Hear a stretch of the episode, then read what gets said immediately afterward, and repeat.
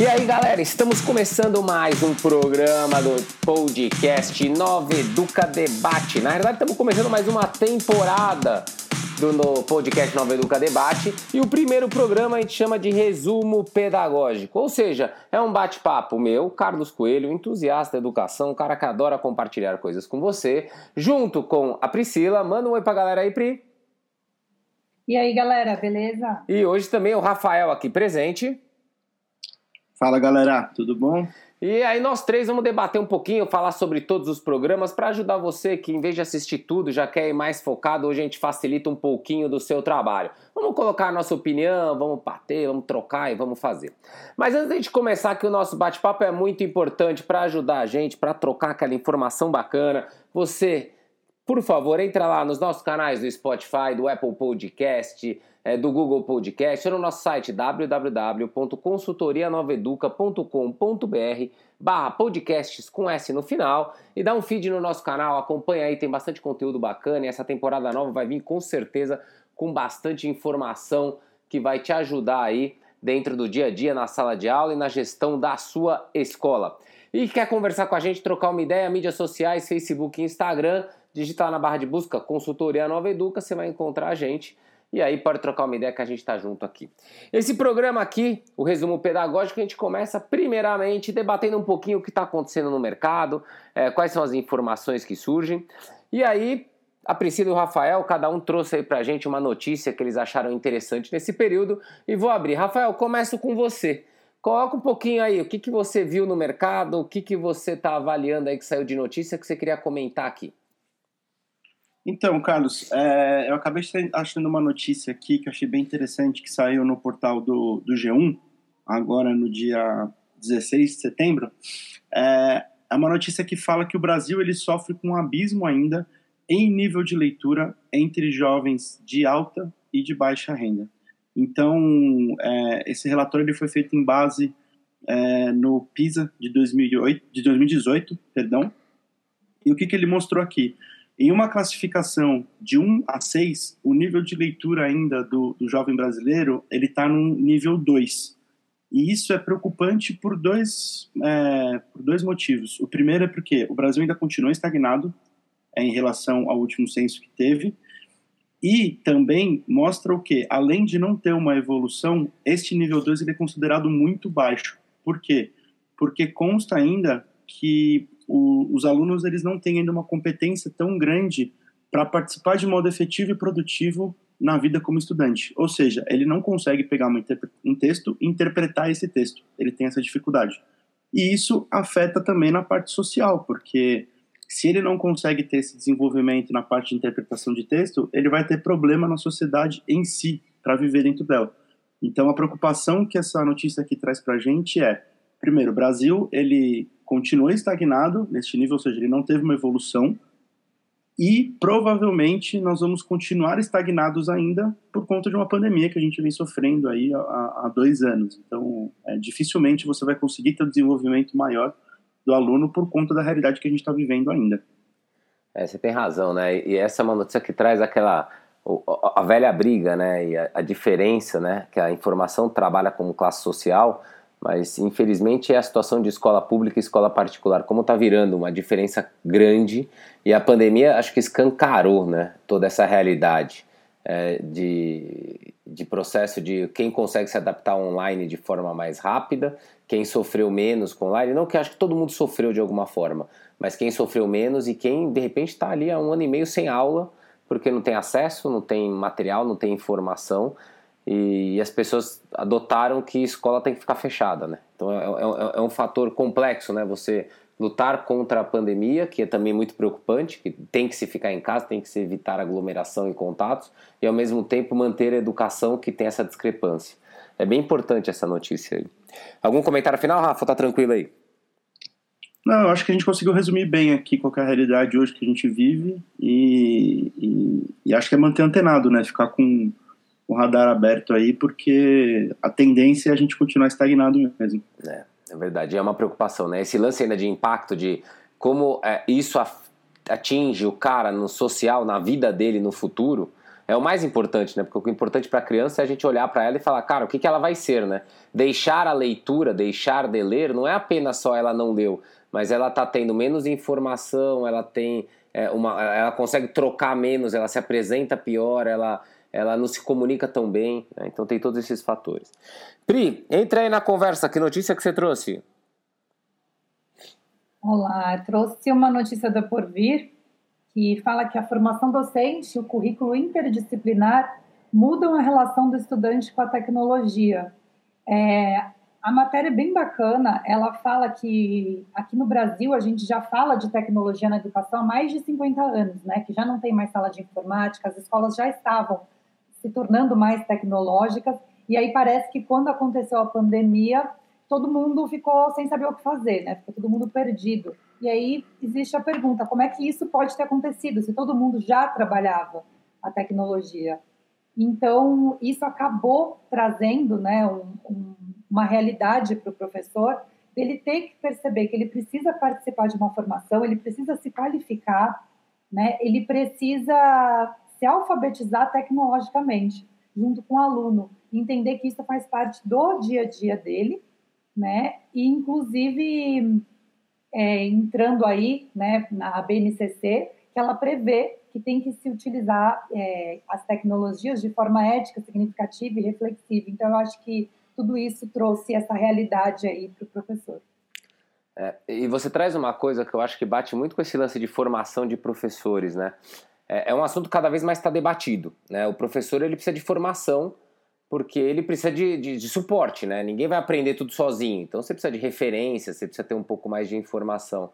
É, mas também o, o, trazer a realidade é muito importante. Eu brinco muito que quem tem filho pequeno, né, ele está sempre antenado. Quais são os desenhos que estão passando, o que está na moda, o que, que é legal no YouTube para criança, é, quais são os filmes do cinema que a criança mais gosta, quais são os desenhos nos canais diversos que hoje tem, além dos streamings que você acompanha, que as crianças mais seguem. Porque você tem filho e teu filho vai seguindo aquele procedimento.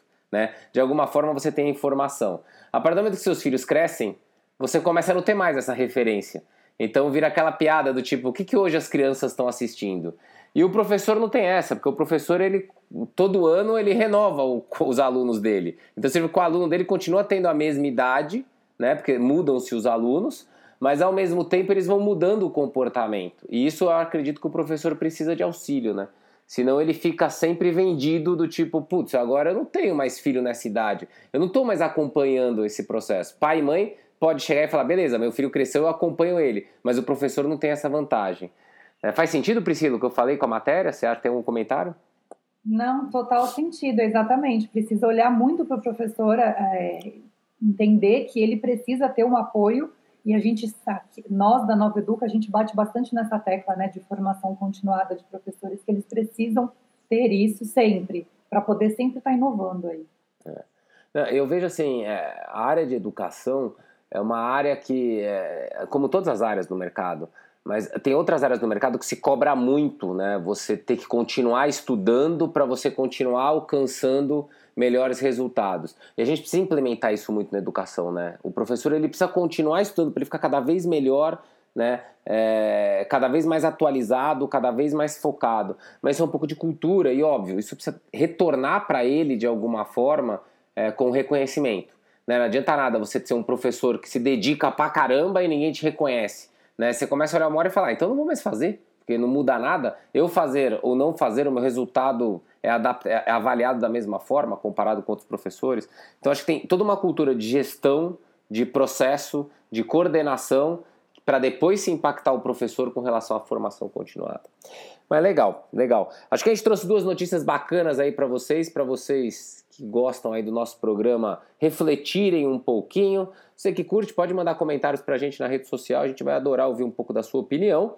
É, segura só um pouquinho aí, nós vamos mandar a nossa vinheta e depois da vinheta a gente vai vir com os comentários dos programas. Quer dizer, o que a gente aprendeu, o que a gente gostou, o que a gente curtiu nos programas que, que vão vir aí, vão ser lançados depois do nosso resumo pedagógico. Beleza? Aguenta só um pouquinho aí que a gente já volta.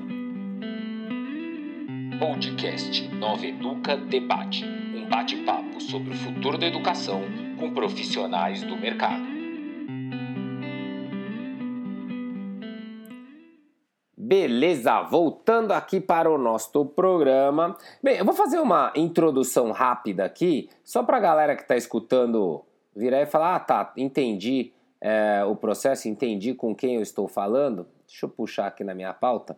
Então a gente, fez, a gente vai fazer um programa super legal, a gente vai ter uma série aqui onde a gente conversou é, com alguns professores, com gestores, é, trouxemos pessoas de mercado para contar um pouco a sua experiência e compartilhar com vocês conhecimento.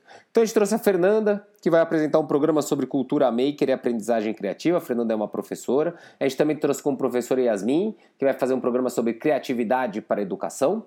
A gente trouxe dois gestores, que é o César, que vai falar sobre Project-Based Learning nas escolas, e o Ederson, que vai falar sobre educação híbrida, cultura digital e aprendizagem. A gente trouxe uma pessoa do mercado, a gente trouxe a Ângela, que fala sobre ambiente e a educação, os conceitos de contraturno. Ela abriu uma empresa super legal, que vale a pena você conferir, tocar e, e sentir um pouquinho como é que trabalha esse lance de contraturno.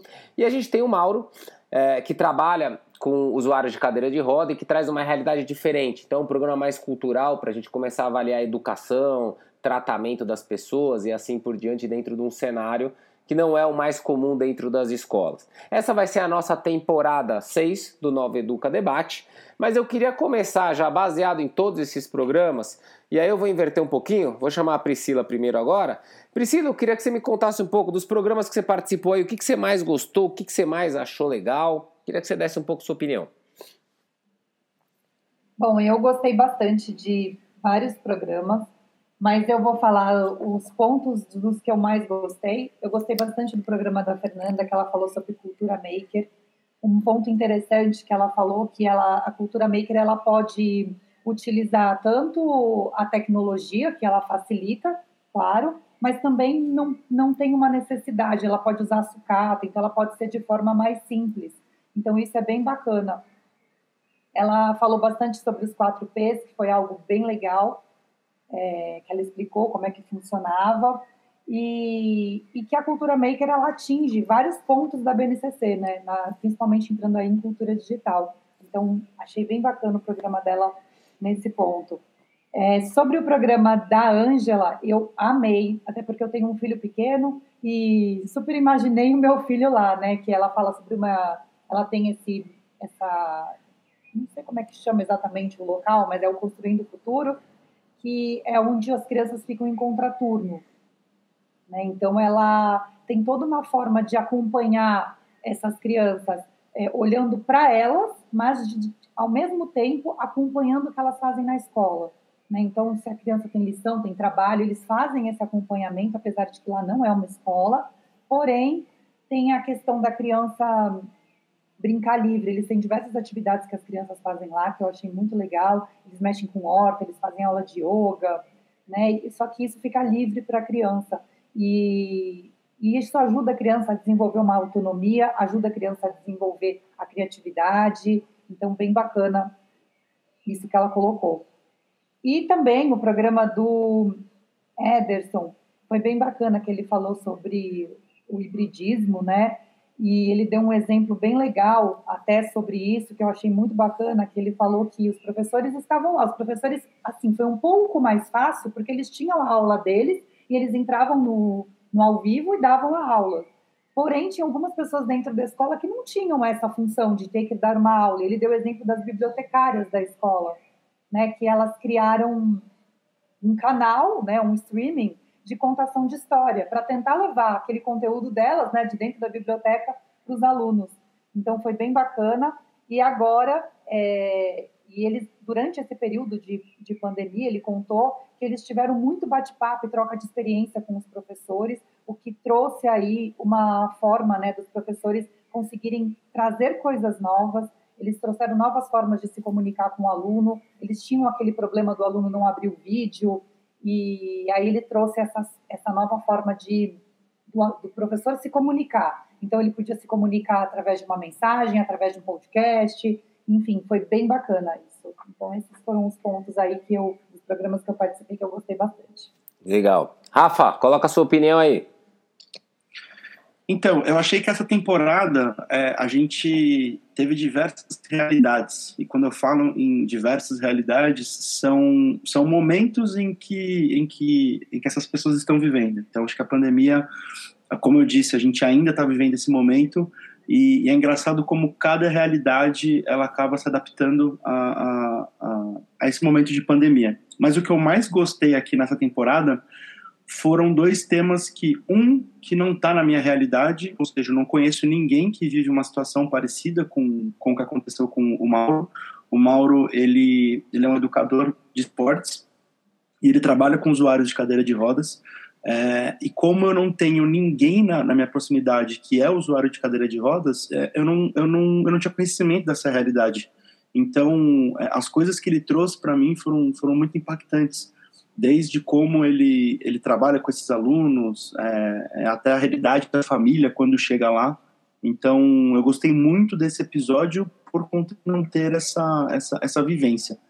E uma outra situação também que eu gostei, um outro episódio que eu gostei bastante, foi o César, aonde ele, ele a escola que ele trabalha, que é o, que é o CISOL, ela, ela trabalha com o PBL, né, que é o Project Based Learning, e era uma realidade também que eu não tinha tanto, tanta vivência, não tinha tanto conhecimento. Então, a forma como você trabalha o aluno, onde o aluno você coloca ele dentro de uma realidade de um problema e você não quer simplesmente a resposta, mas você quer que ele tenha a vivência dentro desse problema e como ele vai conseguir solucionar isso, para mim foi, foi, foi muito interessante. Então, esses dois episódios foram os que mais me marcaram nessa, nessa questão de realidade hoje que a gente vive e como que, a, que eles é, conseguem é, dar continuidade é, e eu gostei bastante.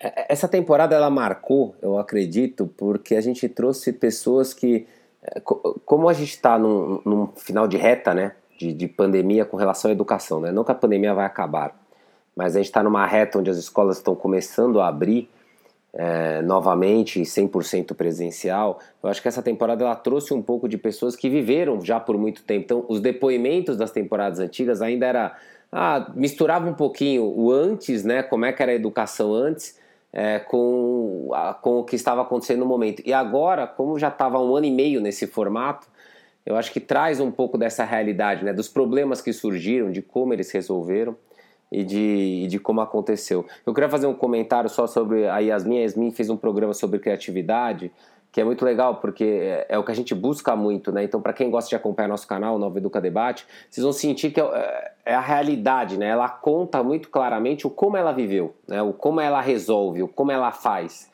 E aí, para você que está aqui atrás de conhecimento, você vai sentir nos programas que não tem tá combinado ou tá publicitário tá realmente é um cara que tá ali, que nem você que tá ouvindo, que vive situações muito parecidas e como é que ele resolve os problemas dele, né? Eu acho que esse é o grande diferencial tanto do nosso canal e nessa temporada ficou mais evidente pelo momento que a gente está passando e como os professores estão voltando e retornando para as aulas, né? E como a, a realidade agora está fazendo uma balança. Se a gente voltasse para as gravações que a gente fez no ano passado, na temporada 4, na temporada 3, a gente com certeza ia estar tá olhando para um cenário onde o professor ainda falava muito do antes da pandemia, né? E hoje a gente percebe que ele já fala muito do momento atual. Né? O momento atual realmente vai trazer novas reflexões. E aí, aproveitando no, na, na pegada de novas reflexões, Vou dar uma invertida aí, Rafa. Começo com você agora. É, o que, que você pode colocar que você aprendeu que foi bacana, assim, de você ouvir? Falou, cara, aprendi isso daqui. Isso é uma das coisas que eu não conhecia tão bem e acho que ficou mais evidente, mais claro para mim agora. É, eu acho que até vindo para a realidade dos dois exemplos que eu comentei, é, é, o Mauro, o que, o que eu aprendi foi por mais que eu não tenha ninguém dentro da minha realidade, ou seja, próximo aqui que seja um usuário de cadeira de rodas, é, mas o Mauro me ensinou a, a, a, questão de solidariedade. Não estou falando que o projeto dele é um projeto voltado para o lado social, eu acho que não é só isso, eu acho que também envolve muito o lado de educação, mas ele não impõe limites para os usuários de cadeira de rodas. Então, o que, que eu aprendi com ele foi exatamente isso. Ele, ele acolhe esse aluno, ele ensina esse aluno, é, o foco dele é o basquete, então ele acaba ensinando, ele, ele trabalha com o esporte para você motivar o aluno, É, e ele coloca que o mundo é, não tem limite. Esse aluno ele pode entrar no projeto, ele pode aprender, ele pode, quem sabe, entrar para uma seleção, ele pode, quem sabe, disputar uma Olimpíada. Então, essa é a realidade dele lá dentro. Ele já chegou a participar de, de, de Olimpíadas como, como técnico, como auxiliar técnico. É, então, isso é muito bacana. Você capta uma pessoa que às vezes está com o emocional abatido, porque ou por uma situação a gente não sabe se foi um acidente, ou a gente não sabe se a, se a pessoa ela já chega com essa com essa comorbidade, mas é, ele não deixa a peteca cair, muito pelo contrário, ele mostra para a pessoa que se a pessoa tiver dedicação, se a pessoa tiver um objetivo na vida dela, ela pode chegar lá e ele mostra diversos exemplos. Eu acho que isso foi, no caso do Mauro, foi o que eu aprendi que é, é, a minha situação hoje, eu não sou uma pessoa que sou usuária de cadeira de rodas. É, eu sou uma pessoa que, é, posso dizer, eu não quero dizer saudável, mas eu não tenho essa realidade. É, e ele me mostrou que, mesmo pessoas nessa situação, é, têm objetivos, têm dedicação, então, se eles conseguem, eu também consigo. Então, a realidade que ele colocou aqui me impactou muito. Tá? Na questão do César, o que eu aprendi foi a minha realidade de ensino quando eu estava na escola era uma realidade onde ainda o ensino era aquela questão da questão eu tenho que resolver mas assim existe aquela questão só da resposta. Ou era múltipla escolha ou era uma resposta dissertativa. Eu não eu não era introduzido ao problema. E a metodologia do, do PBL ela traz isso aonde você tem uma imersão dentro do problema e você junto com outras pessoas até tem que resolver esse problema. Você é, é, precisa pensar junto, em grupo, ou seja, individual, mas ele utiliza muito essa questão da sociedade para você aprender e, e, desenvolver o problema e achar uma solução. Então, essa também não foi minha realidade como aluno na época que eu, que eu estudei. É, então, é, o PBL ele me chamou muito a atenção e a forma, essa metodologia eu acho que é um, um, um, grande avanço que a gente tem na educação aqui no Brasil. Eu espero que mais escolas consigam trabalhar com essa metodologia. Boa, boa. E, e você, Pri, o que, que, você acha? O que você acha que você aprendeu aí de coisa bacana?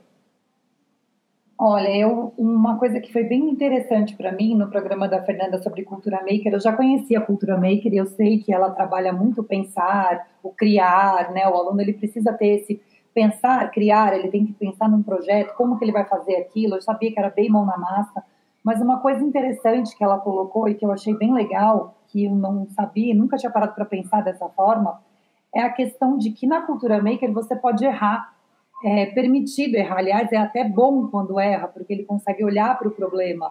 Porque normalmente o aluno ele é condicionado de que ele não pode errar, né? Ele tem que fazer a prova, ele não pode errar, ele precisa acertar. E na cultura maker não. E ela deu um exemplo legal que ela falou de um circuito elétrico. O aluno ele pensou, criou, montou o circuito elétrico. Ele vai ver se funciona. Quando ele vai testar, de repente não funciona. Então ele tem que parar, olhar para aquilo, ver onde foi que ele errou, voltar atrás então, a cultura maker ela possibilita o errar. E o que é importante, porque desenvolve uma habilidade para a vida, porque na vida vai errar muito e tem que aprender que dá para você voltar atrás, você tem que como consertar, você precisa pensar. Então, isso foi uma lição bem grande, bem legal que eu achei. É, a, a, gente teve uns programas que. É, eu, eu, vejo assim, acho que todo programa, obviamente, ele ensina alguma coisa, né? A gente está fazendo um resumo aqui é, justamente para não ficar um programa longo e complicado, né? Mas é, eu, acho que o legal do, da temporada toda é que, é que trouxe né, é, é, essa vertical de as mudanças que vão ter que ser feitas, aquilo que foi e aquilo que fica. Né? E aquilo que era que não vai ser mais, é, aquilo que era que foi transformado e aquilo que não existia e agora existe. Eu acho que a gente começa a entrar nesse debate muito da educação, né? Quais são as mudanças que vieram para ficar? E vieram para continuar e, e, dar sequência. E, e, pegando um pouco desses encaixes que vocês é, colocaram, né? É, é importante de olhar para a metodologia, para entender o que existe, mas também não olhar para a metodologia de forma cega, né? Ah, vou fazer desse jeitinho ou nada funciona. Mas tentar entender que algumas coisas vão ter que se adaptar. Vão ter que olhar, isso daqui funciona muito bem nesse cenário, mas nesse precisa transformar um pouquinho mais. E dar essa flexibilidade é, e trabalhar. E o segundo ponto que eu acho que é cada vez mais a gente escutar o aluno, né? A gente percebe que com o depoimento de, da maioria deles, de, dos programas, se não dizer todos os programas, muito escutar o aluno, entender como é que ele está interpretando tudo isso, como que ele está sentindo é, o emocional de tudo isso, como que ele está sentindo a aprendizagem de tudo isso, né?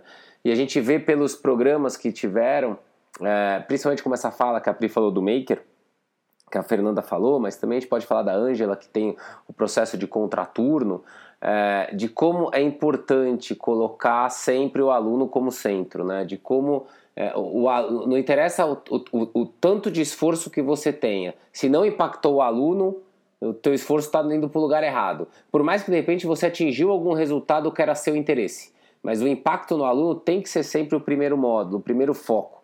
Né? A gente entende que algumas instituições, obviamente as particulares, precisam de equilíbrio financeiro, isso tem que ser respeitado também.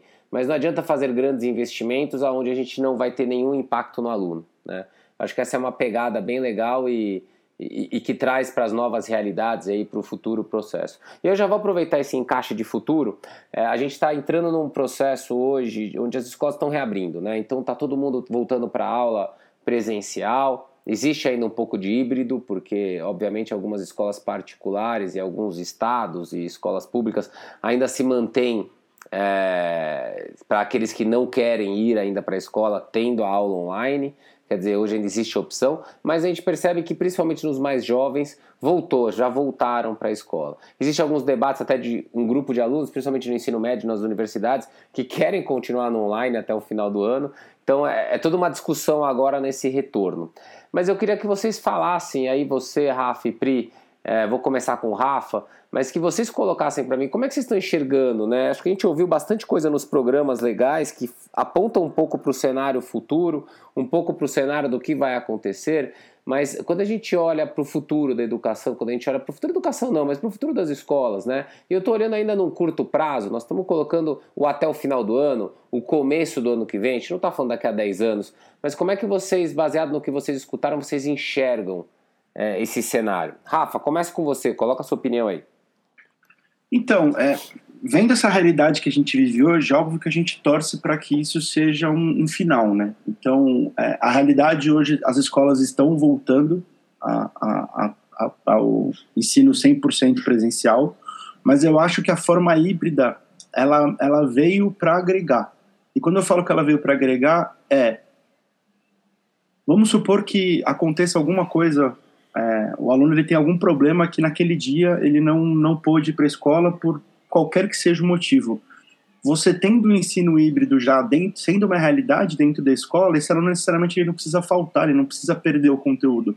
Se ele teve algum problema familiar que ele teve que ficar em casa naquele dia, ele pode mesmo assim continuar tendo aula. Então, eu acho que essa é uma realidade que veio para ficar Óbvio, a gente ainda precisa implementar cada vez mais dentro da nossa cultura essa forma de ensino híbrido, é, mas já é uma realidade hoje. A gente sabe que funciona, as escolas conseguiram se adaptar, grande parte das escolas conseguiram se adaptar a esse, essa metodologia de ensino.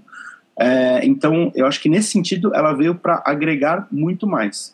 É, vendo uma questão trazendo agora para o lado da família, eu acho que o que a Ângela mostrou para a gente é o pai ele tem uma válvula de escape também é, se ele colocar o filho dele em, em, em espaços igual o Construindo o Futuro da Ângela. Então, é, isso como sociedade também é muito bom, porque além de você desenvolver a criança num ambiente diferente da escola, e o que eu acho mais interessante é que é, essa forma do contraturno que a Ângela traz não é para ser um, um, um concorrente da escola, muito pelo contrário, ela traz esse ambiente para agregar ao ambiente escolar que o aluno já tem. Então, o aluno ele vai ter um ensino na escola, o pai vai pegar o filho dele, vai colocar num, num ambiente contraturno e o filho dele vai se desenvolver em outros lados, é, complementando com o que a escola traz. Então, como a Pri comentou aqui, o fato da criança ter, por exemplo, aula com, com jardinagem, é, é, desenvolver mais a parte é, de por exemplo, caricata, com aulas de teatro. Então, isso acaba ajudando a criança a desenvolver o lado social. E eu foco de novo no Mauro, que o Mauro ele traz uma mensagem, ele trouxe, na verdade, para mim uma mensagem de amor e esperança, aonde ele faz um trabalho incrível com pessoas que têm uma limitação, mas ele mostra para essas pessoas que a limitação delas não é um problema, muito pelo contrário, essa limitação pode se transformar em, em, em dedicação, em objetivos é, é, e até uma vontade mesmo de conquistar alguma coisa. Então eu acredito que é, o Mauro ele só agrega mais ao mundo que a gente vive hoje. Acho que ele traz uma mensagem mesmo de amor e esperança e isso me impactou bastante. Sabe que vocês estão colocando, Rafa, você colocou um ponto legal aqui que eu vejo como é, um cenário que é, é, realmente a gente olhar né, para o é, é futuro, né, olhar, é, olhar no cenário de, de identificar as coisas. E, e, cada vez mais a pandemia trouxe, na minha visão, é, esse olhar de que cara, deixar a criança em casa não é a melhor solução nunca, né? Ela, quanto mais ela fica dentro de casa, menos parece que ela conhece o mundo. Óbvio que ela vai conhecer o mundo através de uma tela, óbvio que ela pode conhecer os museus. Tem vários museus que fazem visita, tour virtual via internet. E isso também pode ser aproveitado e pode ser utilizado.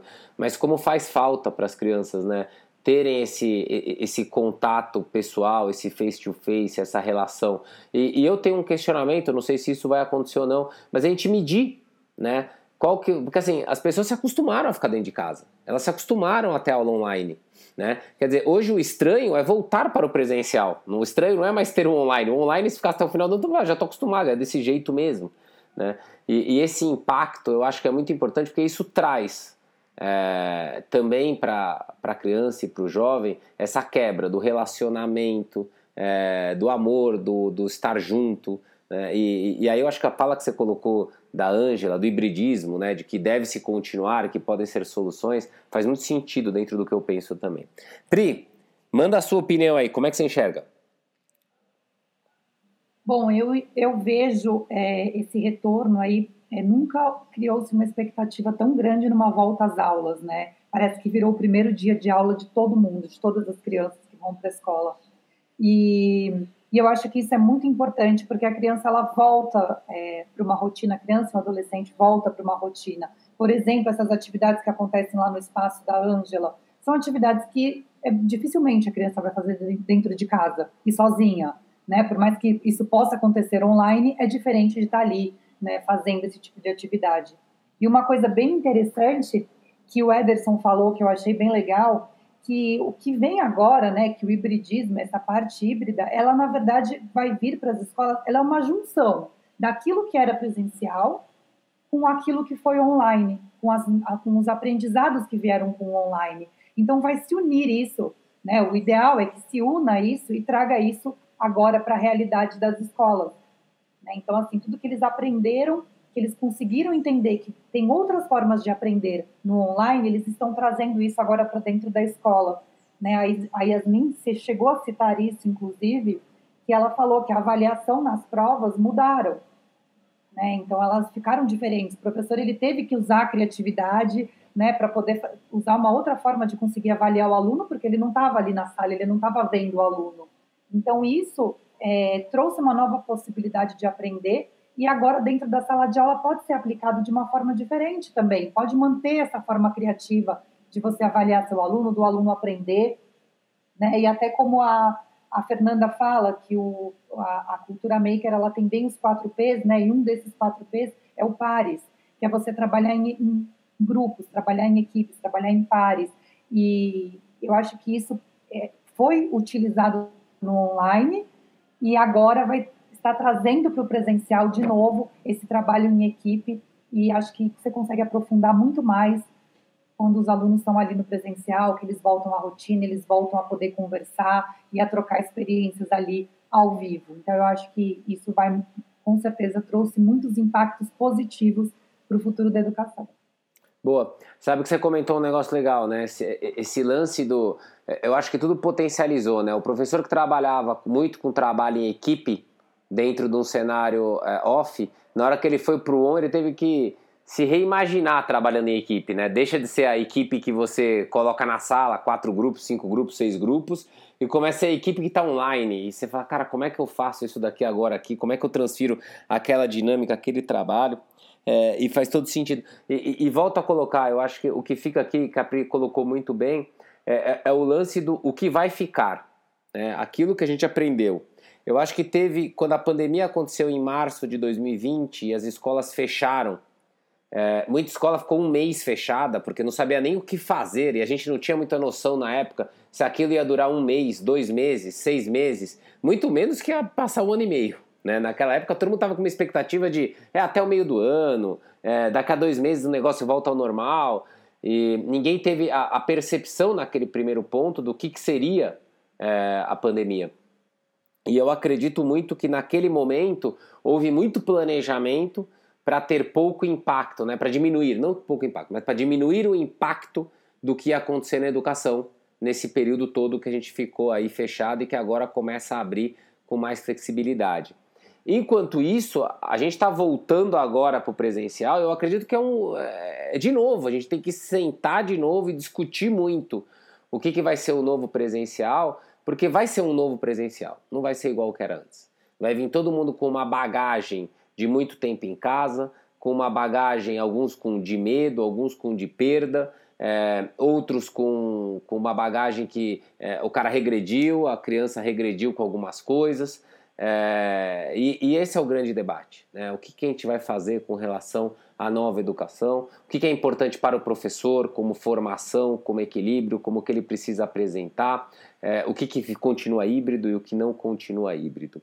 Então, acho que é, é um debate que a gente com certeza vai continuar aqui no podcast Nova Educa é, Debate trazendo, né? É, e buscando tentar trazer para vocês pessoas que possam falar de realidade, de como elas estão vivendo, de como é que elas estão entregando aí é, toda, essa, toda essa informação que a gente faz. Então, Pri, Rafa, acho que a gente fez um grande bate-papo aqui, é, foi uma conversa bem legal. Vou dar um, uma última palavra aí para vocês e vocês podem já se despedir, beleza? Rafa, começo com você. Dá suas últimas palavras, se despeça da galera. Fala galera, Pô, acho que obrigado aí por mais essa temporada, acho que é uma temporada de novo de grandíssimo aprendizado. É, espero que esse momento que a gente está vivendo aí acabe logo, que as escolas consigam finalmente aí manter o ensino 100% presencial, mas eu acho que o que a gente viveu vale de aprendizado e a gente vai continuar como vivência. Então, é, se adaptar a essa realidade e trazer o que, que ela nos deu de melhor para nossa vida. Boa. Pri, suas últimas palavras, se despede da galera. Bom, na verdade, um resumão, né, falando de educação, é que esse último um ano e meio aí, ele trouxe aí uma evolução de 100 anos em um ano e meio, né? Então, assim, todo mundo teve que inovar, teve que se reinventar, e não estou falando só de educação, né? A gente está falando de uma forma geral. Mas como sempre, muitos aprendizados, mais uma temporada que a gente conversou com pessoas que sempre trouxeram algo novo, algo que veio mostrar é, uma realidade diferente da nossa. Então, sempre um prazer estar aqui.